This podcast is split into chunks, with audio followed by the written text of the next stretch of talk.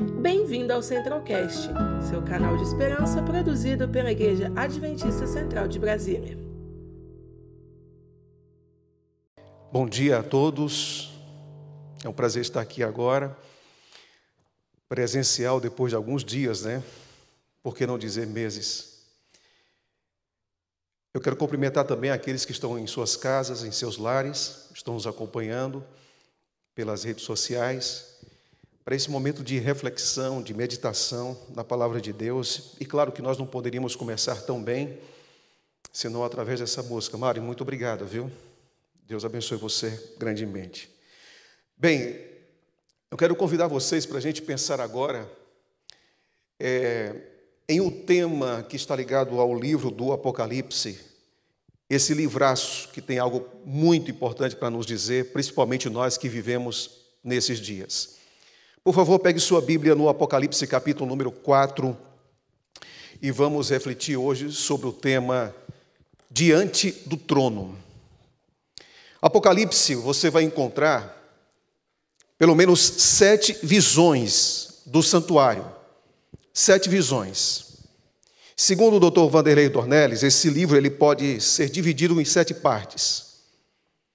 E a segunda parte em que João tem a visão aqui agora do santuário é justamente no capítulo número 4. E a gente começa então a se perguntar: qual é a utilidade do livro? Qual a praticidade do livro? Tem um especialista em Apocalipse que ele diz o seguinte: o Apocalipse ele precisa, para ser muito relevante para os dias atuais, reafirmar pelo menos duas coisas importantes. A primeira delas, a centralidade de Cristo. A estudar as profecias, nós precisamos sempre exaltar, dar evidência a essa pessoa maravilhosa que sempre caminha ao nosso lado, que é o nosso Salvador. Para você ter uma ideia, o livro do Apocalipse vai destacar duas coisas sobre Cristo, entre tantas. A primeira, que Cristo é Cordeiro de Deus, que veio salvar esse mundo. Há 28 referências a Cristo como Salvador aqui nesse livro. Para você ter uma ideia, o livro começa dizendo: aquele que nos ama. Interessante que para as gerações futuras que iriam se preparar para a volta de Cristo, esse livro começa falando de amor, no capítulo número 1, dizendo que Cristo nos resgatou com o seu sangue. Uma outra ênfase que aparece no livro é a certeza absoluta, inamovível, de que Cristo vai voltar a essa terra. E isso é claro quando você abre logo no capítulo 1, versículo 7, diz: Eis que vem com as nuvens e todo olho verá. Quando você vai para Apocalipse capítulo 22, você vai encontrar pelo menos três referências dizendo que Cristo vai voltar. Eu, João, eu vi essas coisas e ele registra isso. E quando registra, na última parte diz: Eis que venho sem demora, versículo 12. E depois no finalzinho diz: Certamente venham sem demora. E João faz uma das preces mais curtas, mas mais profundas e sublimes da Bíblia. Ora vem, Senhor Jesus. Mas o que nós podemos encontrar no capítulo 4? Por favor, eu queria que apresentasse a projeção, por gentileza. O que a gente pode encontrar aqui no capítulo 4 do Apocalipse? Vamos lá. Diante do trono. Nós vivemos em uma situação de, de crise tremenda nos dias atuais. Talvez muito, muitas vezes impensada por muitos de nós. Olhar essa igreja dessa maneira é diferente para todo mundo. Eu acho que os pregadores repetem isso aqui. Mas os momentos que a gente está passando não são momentos fáceis. Incomoda. É triste. É lamentável. Mas é interessante que, com todas as, as perturbações que ocorrem aqui na terra, João é chamado para olhar para o céu. E aí a pergunta é: por que, que João é chamado a olhar para o céu? Qual é essa relação que existe entre céu e terra que nos chama tanta atenção aqui no livro do Apocalipse? No capítulo número 4, o texto diz: Depois dessas coisas olhei, e eis não somente uma porta aberta no céu, como também a primeira voz que ouvi, como de trombeta, ao falar comigo, dizendo: sobe para aqui e te mostrarei o que deve acontecer depois dessas coisas. Então, o que nós encontramos aqui no livro do Apocalipse, no capítulo número 4, João dizendo que existe uma porta aberta. Essa porta está aberta. Eu acho que não está funcionando aqui. Essa porta estará aberta. As portas da terra podem todas elas estarem fechadas. Mas quando a gente olha para o céu, quando a gente mira para o céu, Deus está com uma porta aberta e essa porta aberta está dizendo que nesse mundo nós podemos encontrar sofrimento, dor e angústia. Nesse mundo nós podemos encontrar motivos de protestar, de ir para as ruas para defender direitos ou não. Nesse mundo nós podemos também ser afetados por catástrofes que estão fora do nosso controle.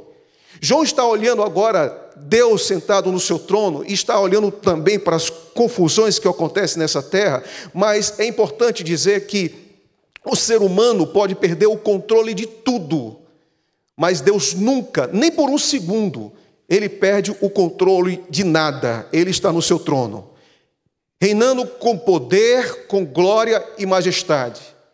E quando nós avançamos para o texto, o texto diz, imediatamente, versículo 2: Me achei em espírito e armado no céu um trono, e no trono alguém sentado. E esse que, há, que se acha sentado é semelhante no aspecto, no aspecto, perdão, à pedra de jaspe de sardônio, e ao redor do trono, ao arco-íris, semelhante ao aspecto à esmeralda. É interessante que João agora, ao olhar para o céu, ele vê aqui três pedras. E nessas pedras que são mencionadas aqui, o jaspe, o sardônio e a esmeralda, eram pedras que eram comuns, utilizadas no peitoral do sumo sacerdote. Quando você vai para a pedra do sardônio e também para o jaspe, o jaspe significa aquela primeira tribo de Israel que era Rubem, o sardônio é a última tribo que era Benjamim. Mas também fala de esmeralda, que se refere à pedra que representava a tribo de Judá. E quando ele olha para aquele trono tremendo e vê toda essa beleza, e vê um arco-íris ao redor do trono, algumas coisas que chamam a atenção de João, pelo menos duas coisas que chamam a atenção de João, além da descrição do trono. A primeira delas, versículo 4: Ao redor do trono há também 24 tronos, e assentados neles 24 anciãos, vestidos de branco, em cujas cabeças estão coroas, coroas de ouro. E aí então vem a pergunta: peraí, o que, é que significa isso? Por que, que ao redor do trono, existe ao redor do trono, 24 anciãos e eles estão sentados lá? O que, é que significa isso? Algumas pessoas perguntam, algumas descrições do Apocalipse é um livro simbólico que a gente precisa entender, alguns significados, e eu volto a dizer: existe algo prático a ser aplicado em nossa vida quando vamos para o livro do Apocalipse. A primeira delas, esses 24 anciãos estão ali ao redor. E aí vem a pergunta: quais são as características desses 24 anciãos que estão sentados ao redor do trono? E o próprio texto aponta quais são as características. A primeira delas diz assim: Ao redor do trono há 24 tronos, e assentado neles 24 anciãos. Primeira característica: eles estão sentados em tronos. Segunda característica: vestidos de branco. Terceira característica: em cujas cabeças estão coroas de ouro. Então aqui nós encontramos três características dessas pessoas, desses seres que estão ao redor do trono. Número um, estão sentados em tronos. Número dois, estão vestidos de branco. Número três, essas pessoas têm coroas em suas cabeças. Então vem a pergunta: quem são essas pessoas que estão ao redor do trono? A resposta nós podemos afirmar que se encontra na própria Bíblia.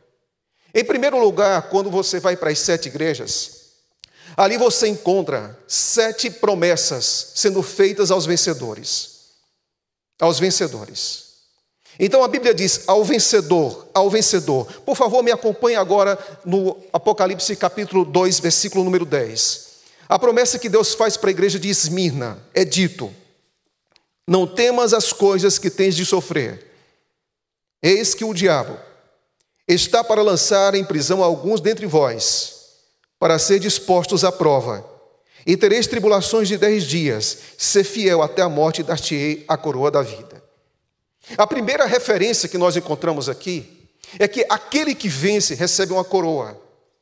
E essa coroa aqui é a coroa que representa a vitória, é que representa a certeza de vida eterna ao lado de Jesus Cristo.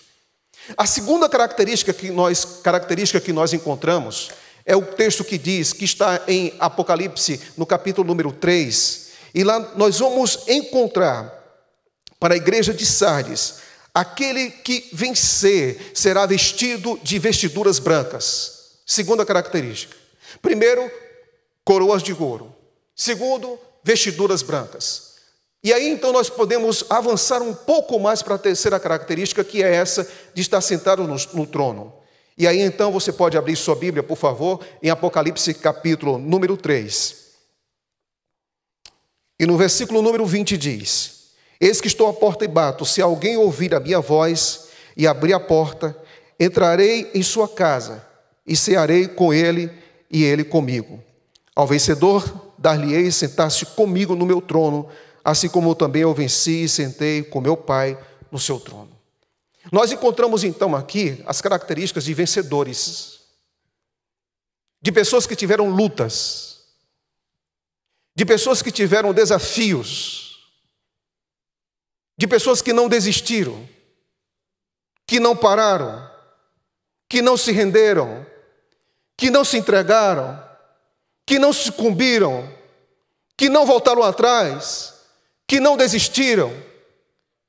Essas pessoas continuaram firmes, firmes até o fim, mesmo sendo ferido, mesmo sendo machucado, mesmo, com cargas pesadas para se levar nessa vida, mas não pararam. Quem são essas pessoas que estão ao redor do trono? Essas pessoas são vencedores. Quando a Bíblia fala de vencer, ela não está falando de uma impossibilidade, de uma ilusão. Deus não coloca algo no seu coração para depois puxar o tapete somente para você ter uma sensação. A vida cristã não é uma sensação. A vida cristã é uma convicção, é uma certeza de que Deus está no controle de tudo, que no final de tudo nós vamos vencer. Nós vamos vencer. Então, quando você olha para o céu e vê esses 24 anciãos ao redor do trono, Deus está dizendo: Olha, eu quero dizer para você qual é o seu destino. Não importa quão dura seja a vida aí na terra, quão insuportável seja a vida aí na terra, tão difícil de levar que seja a vida aí na terra, sabe de uma coisa? Um dia você vai chegar aqui. E você não vai chegar aqui só. Ao que vencer. Por que não vai chegar aqui só?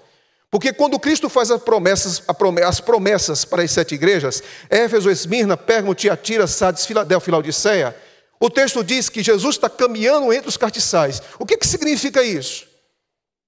Que para vencer é necessário ter a presença de uma pessoa. E quem é essa pessoa? É Cristo. Onde é que Cristo está? Cristo está entre esses bancos aqui agora. Cristo está em todas as igrejas aqui de Brasília. Cristo está com você, Senhora, em casa, que está com saudade de participar desses cultos. Com, com você, Senhor, com você, jovem, com você que está aqui no Brasil, com você que está fora do Brasil, Cristo se faz presente. Aí você pergunta, pastor, existe mais alguma evidência a respeito dessa descrição de Apocalipse capítulo 4 sobre os 24 anciãos? A Bíblia diz, em Mateus capítulo número 27, e aqui versículos 50 a 53, o texto diz assim: e Jesus, clamando outra vez com grande voz, entregou o Espírito, e eis que o véu do santuário se rasgou em duas partes, de alto a baixo, tremeu a terra. Fenderam-se as rochas, abriram-se os sepulcros, e muitos corpos de santos que dormiam ressuscitaram, e depois entraram na Cidade Santa. Deus tem os seus instrumentos de vitória no céu para dizer para mim e para você que nós vamos ter um final feliz, porque Ele prometeu que seria assim. Quais são suas lutas na vida hoje? Todos nós temos. Todos nós temos. Por debaixo desse terno e dessa gravata, a luta dentro desse peito. Dentro da alma de cada um de nós. E quando nós não temos certezas de que no final tudo vai terminar bem, a gente se desespera. A gente joga a toalha. A gente desiste. Ou a gente às vezes vive uma vida muito superficial. Porque parece que vencer algo que na vida cristã não é possível. A Bíblia diz no capítulo 7 de Apocalipse que os vencedores estarão um dia diante do trono, desse mesmo trono. No Apocalipse começa no capítulo 1 falando do trono e termina também falando do trono. Nos 22 capítulos, 16 mencionam o trono de Deus. Aqui no capítulo 4, oito vezes aparece a palavra trono. O trono de Deus. Não importa o que você está passando e sofrendo hoje, o trono de Deus, estar diante do trono de Deus, um dia vai ser o seu destino. Um dia será o nosso destino. Agora, o texto não para por aí. O texto continua dizendo: do trono, versículo 6. Saem relâmpagos, vozes e trovões, e diante do trono ardem sete tochas de fogo, que são os sete Espíritos de Deus. Há diante do trono como que um mar de vidro, semelhante ao cristal, e também no meio do trono e à volta do trono, quatro seres viventes, cheios de olhos por diante e também por detrás. E aqui segue, dizendo no verso 7: o primeiro ser vivente é semelhante ao leão. O segundo ser vivente a novilho. O terceiro a rosto de homem. O quarto ser vivente é semelhante à águia quando está voando. Quatro seres viventes que aparecem então em Apocalipse capítulo número 4. Primeiro, leão. Segundo, homem. O terceiro, segundo, novilho. O terceiro, homem. E o quarto, águia. Ao redor do trono.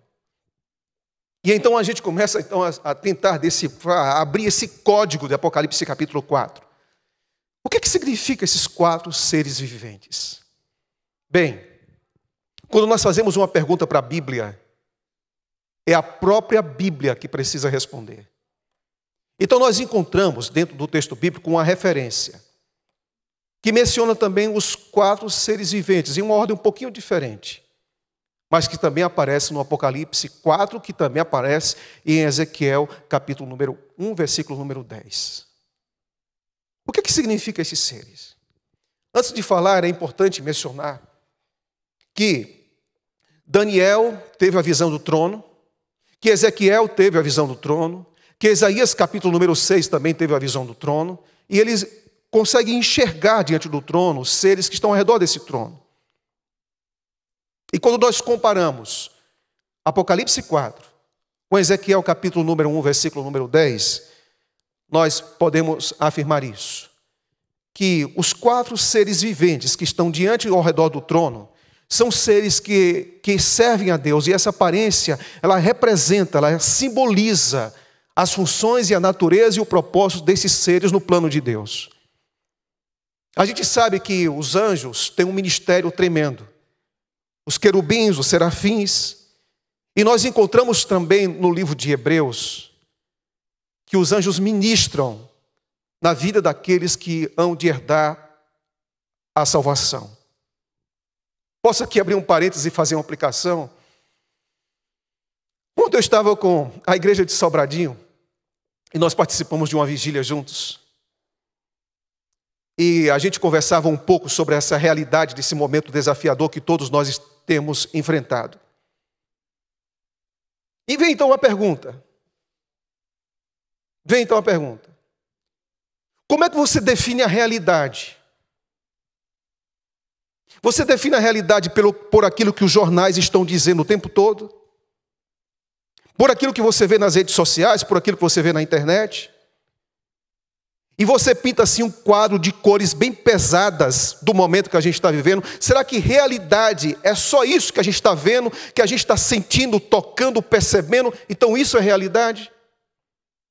E alguns costumam até dizer: não, nós temos que ser realistas, porque. Mas o que é ser realista como cristão? Eu posso afirmar que ser realistas como cristão exige que a gente veja o invisível pela fé. Realidade não é somente aquilo que você vê, que você enxerga, que você toca, que você ouve, que você sente. Realidade no mundo cristão também é ver o invisível. E aí vem uma coisa. Realidade não é o que você vê, é o que você acredita. Realidade não é o que você vê, é o que você acredita. E nós acreditamos que o céu se faz presente nessa terra muito mais do que a gente consiga ver, mas nós acreditamos. Ao lado de cada banco dessa igreja, o anjo do Senhor se faz presente. Em cada casa que está levando dor há alguns meses, o anjo do Senhor se faz presente. Em cada hospital, em cada leito, em cada questionamento que se levanta na cabeça de muita gente, o céu se faz presente. Este mundo não está abandonado, Deus não cruzou os braços e está de costas para esse mundo. Ele não é aquilo que Guilherme Miller dizia antes de conhecer a Cristo, que Deus dá corda e joga para lá. Jesus, quando começou o seu ministério, disse para Natanael: Natanael, escuta. Você verá anjos subindo e descendo aqui. Creia, meus queridos amigos, que Deus envia seus anjos para cuidar daqueles que um dia vão herdar a salvação. Creia que em nenhum momento nós estamos sozinhos. Nós estamos caminhando ao lado daquele que cuida de cada um de nós. Agora, você sabe o que me chama a atenção? É que diante do trono, tanto os quatro seres viventes, como também os 24 anciãos, têm algo a dizer. Tem algo a dizer. Porque é impossível estar diante do trono e permanecer com a boca fechada, calada. Porque o coração transborda, e é por isso que no versículo de número 6 diz: E os quatro seres viventes tendo cada um deles, respectivamente, seis asas, estão cheios de olhos ao redor do trono. E por dentro não tem descanso, nem de dia, nem de noite, proclamando: Santo, Santo, Santo é o Senhor Deus Todo-Poderoso, aquele que era, que é e que há de vir. Agora é interessante que os quatro anciãos fazem essa doxologia, mas nós encontramos no versículo número 10 que os 24 anciãos, os quatro seres viventes fazem isso, e os 24 anciãos não ficam calados. O texto do versículo 10 diz: Os 24 anciãos prostrar-se-ão diante daquele que se encontra sentado no trono, adorarão o que vive pelos séculos dos séculos e depositarão suas coroas diante do trono, proclamando: Tu és digno, Senhor e Deus nosso, de receber a glória, a honra e o poder, porque todas as coisas tu criaste. Sim, por causa da tua vontade vieram a existir e foram criadas. Todos estão cantando, adorando diante do trono. E é importante nós destacarmos aqui qual é o motivo dessa adoração? Por que, que estão cantando? E aqui diz: porque tu criaste todas as coisas. E o que, que significa isso para hoje, aqui na igreja, hoje aqui em sua casa? O que, que significa isso? Que Deus criou todas as coisas. Significa uma coisa: que aquilo que Deus cria, Deus cuida, Deus protege e Deus não esquece. Aquilo que Deus cria, Deus olha, Deus intervém, Deus age, Deus mantém, Deus protege. Qual foi o grande discurso de Paulo em Atos, capítulo número 17? Ele diz: através dele nós existimos, respiramos e nos movemos. Tudo que nós somos, a manutenção da vida, é fruto de um Deus que cuida, um Deus que protege. E ele diz hoje para você: eu vou cuidar de você até o fim. Os meus olhos estão 24 horas depositados em você. Porque o Deus que fez você, sua imagem e semelhança, não vai esquecer nunca de você. Nada na sua vida que você precise vai voltar a você. Porque esse é o Deus que cria, que mantém e que cuida. Aí você diz assim, pastor, tudo bem. As três pedras, jaspe, sardônio, esmeralda. Ótimo. Parte das tribos estão lá. Ok. 24 os anciãos, aqueles que ressuscitaram e subiram por ocasião da ressurreição de Cristo. Ok. Quatro seres viventes. Os anjos estão trabalhando, estão adorando, mas também há um grupo de anjos que trabalham aqui na terra. Tudo bem, ok. O arco-íris ao redor do trono. Ok. Aí vem a pergunta: serve para que o trono? Serve para que o trono? Para que toda essa descrição? Vamos para a vida aqui real.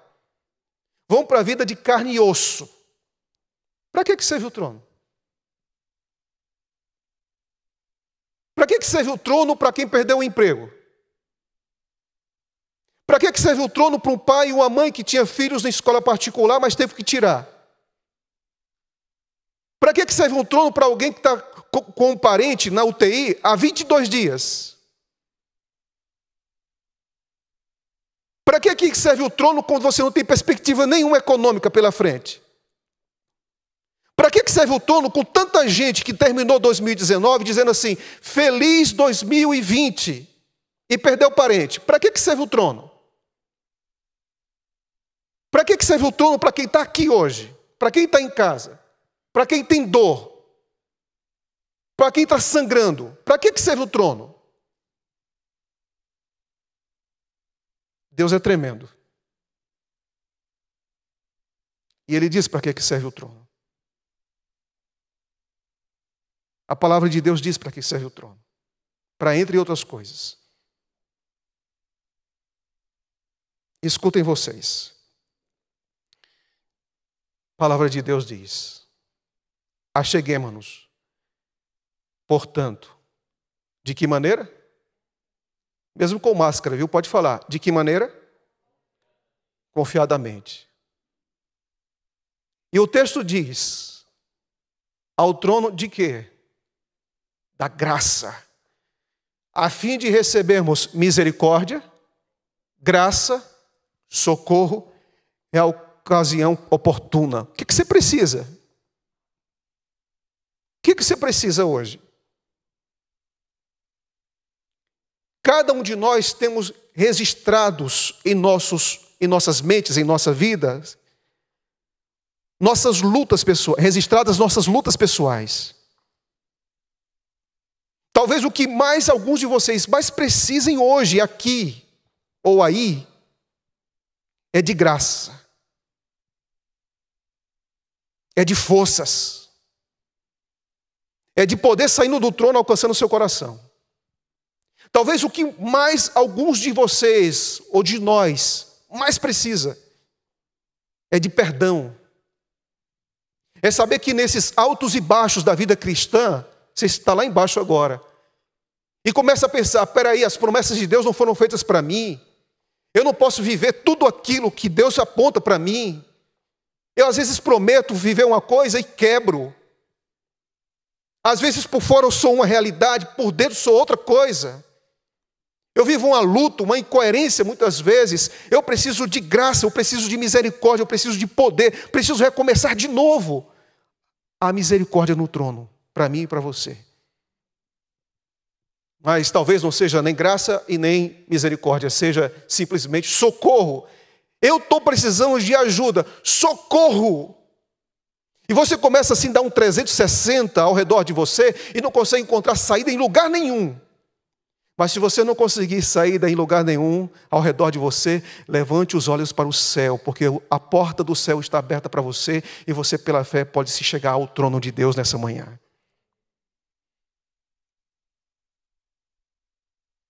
Era um ano de 2008. domingo pela manhã.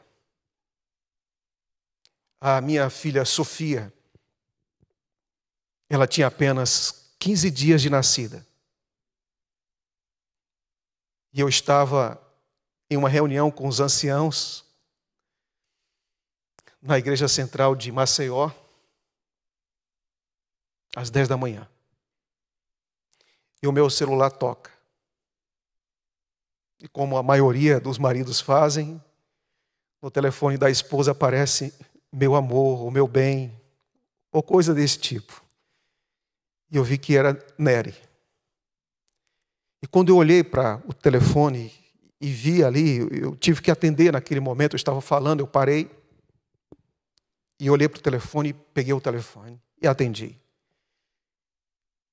Do outro lado, a Nery, minha esposa, estava em prantos, em prantos, desesperada. Porque a Sofia, com 15 dias de nascida, ela teve refluxo. A Nery havia ligado para o hospital e não teve ajuda, não tinha ambulância, tinha ligado para a médica e ela deu todas as recomendações de como deveria fazer naquele momento, mas nada estava adiantando. E em prantos ela disse: Corra, que a nossa filha está morrendo. É duro. Você só sabe o que é perder um filho quando você passa por isso. Eu não perdi, mas cheguei muito perto. Eu disse para os anciãos: a reunião está encerrada agora. E corri. E corri. Eu confesso que a minha atenção para os sinais naquele momento, dos semáforos, eu não estava muito preocupado. Liguei o pisca-alerta e pisei fundo. Fundo. Quando cheguei em casa, a Nery chorando de um lado, a minha sogra que estava presente chorando do outro lado, e minha filha com seus dedos roxos, com sua cabeça toda escura. E eu disse: Meu Deus. Desçamos pelo elevador, o hospital não ficava tão distante, e chegamos até o hospital. E aquele turbilhão de, de coisas que passa assim pela vida, pela mente, pelo coração. E naquele momento,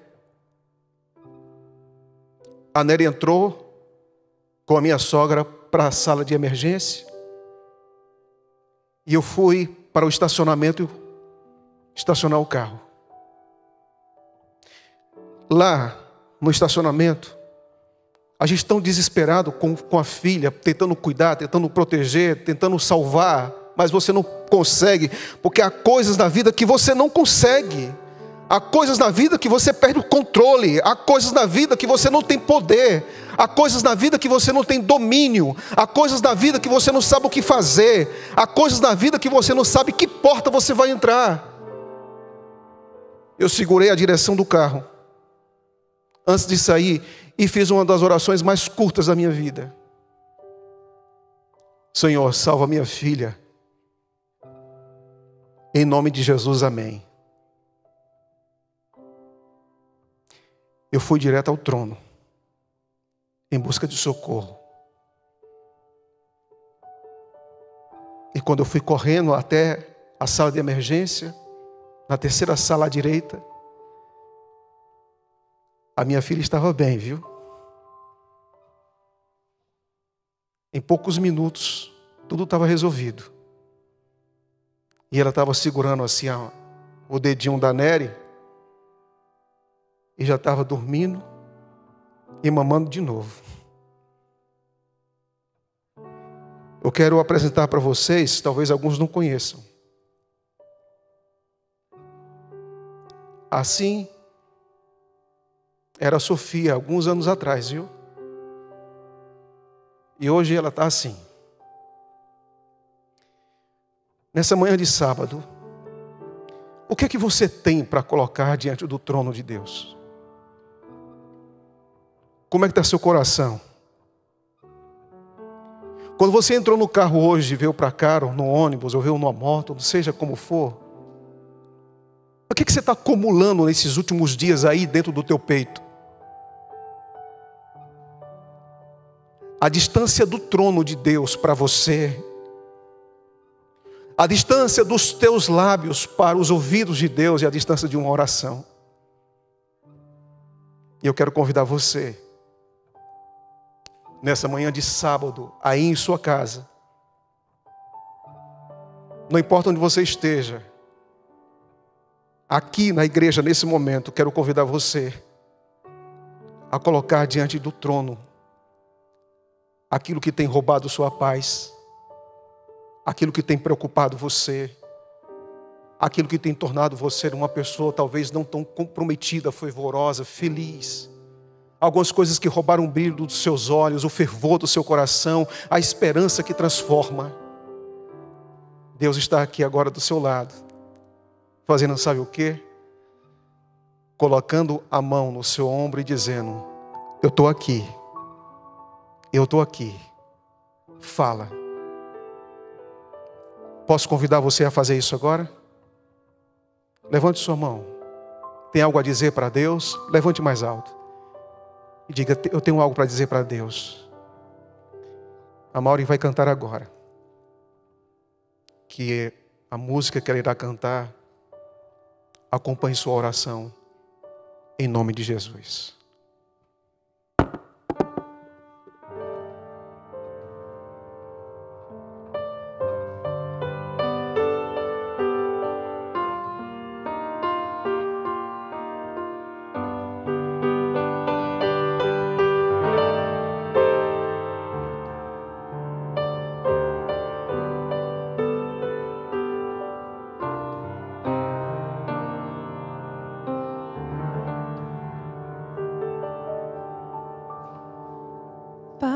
Passei tribulações, eu já sofri na minha vida.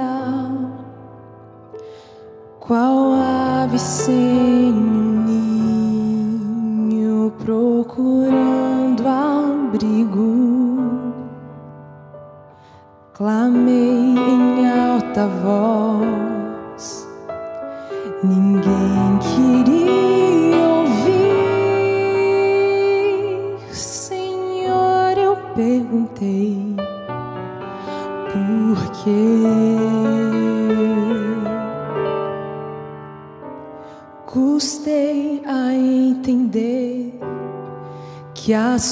provações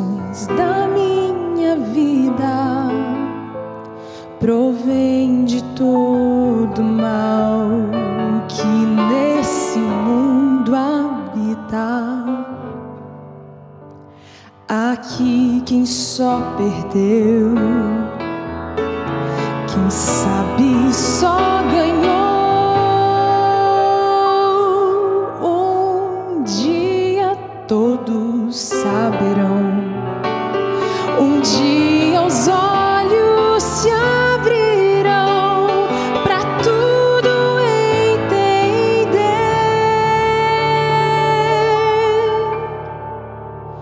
que é preciso confiar em Deus, que é preciso confiar em Deus.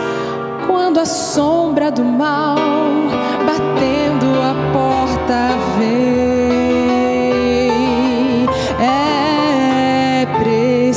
preciso com fé lutar. É preciso tão só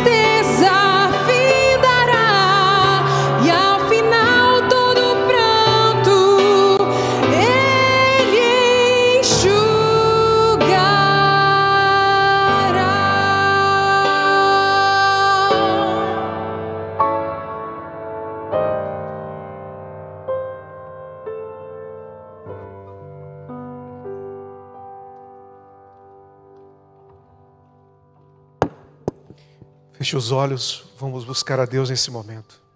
Senhor Deus,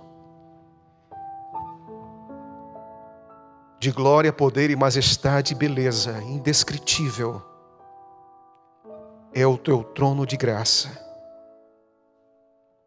Um arco-íris está ao redor desse trono. representando tua justiça, tua justiça e misericórdia para cada um de nós. 24 os anciãos estão ao redor do trono. Quatro seres viventes. Eles dizem que o teu nome é Santo, Santo, Santo. Coroado de glória, poder e honra. É o reconhecimento do Deus que criou todas as coisas e mantém nas palmas de suas mãos tudo o que criou. Nós colocamos nessa manhã nossa vida nessas mãos tão seguras, tão cheias de misericórdia, de cuidado, de amor e de graça. Nesse momento nós nos aproximamos do teu trono porque queremos a tua presença, Senhor. Queremos o teu acolhimento, o teu abraço. E queremos que se cumpra aquilo que diz o Salmo 34, versículo 4: Busquei o Senhor, ele me acolheu e me livrou de todos os meus temores. Aqui estão, ó Deus, os corações carregando diferentes lutas e pedidos. Talvez ao chegarmos ao teu trono, a gente não receba tudo o que queremos, mas nesse trono de graça, sempre iremos receber o que precisamos. Que o Senhor escute as orações que foram feitas aqui,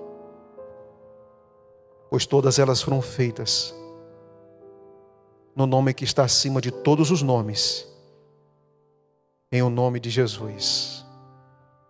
Amém.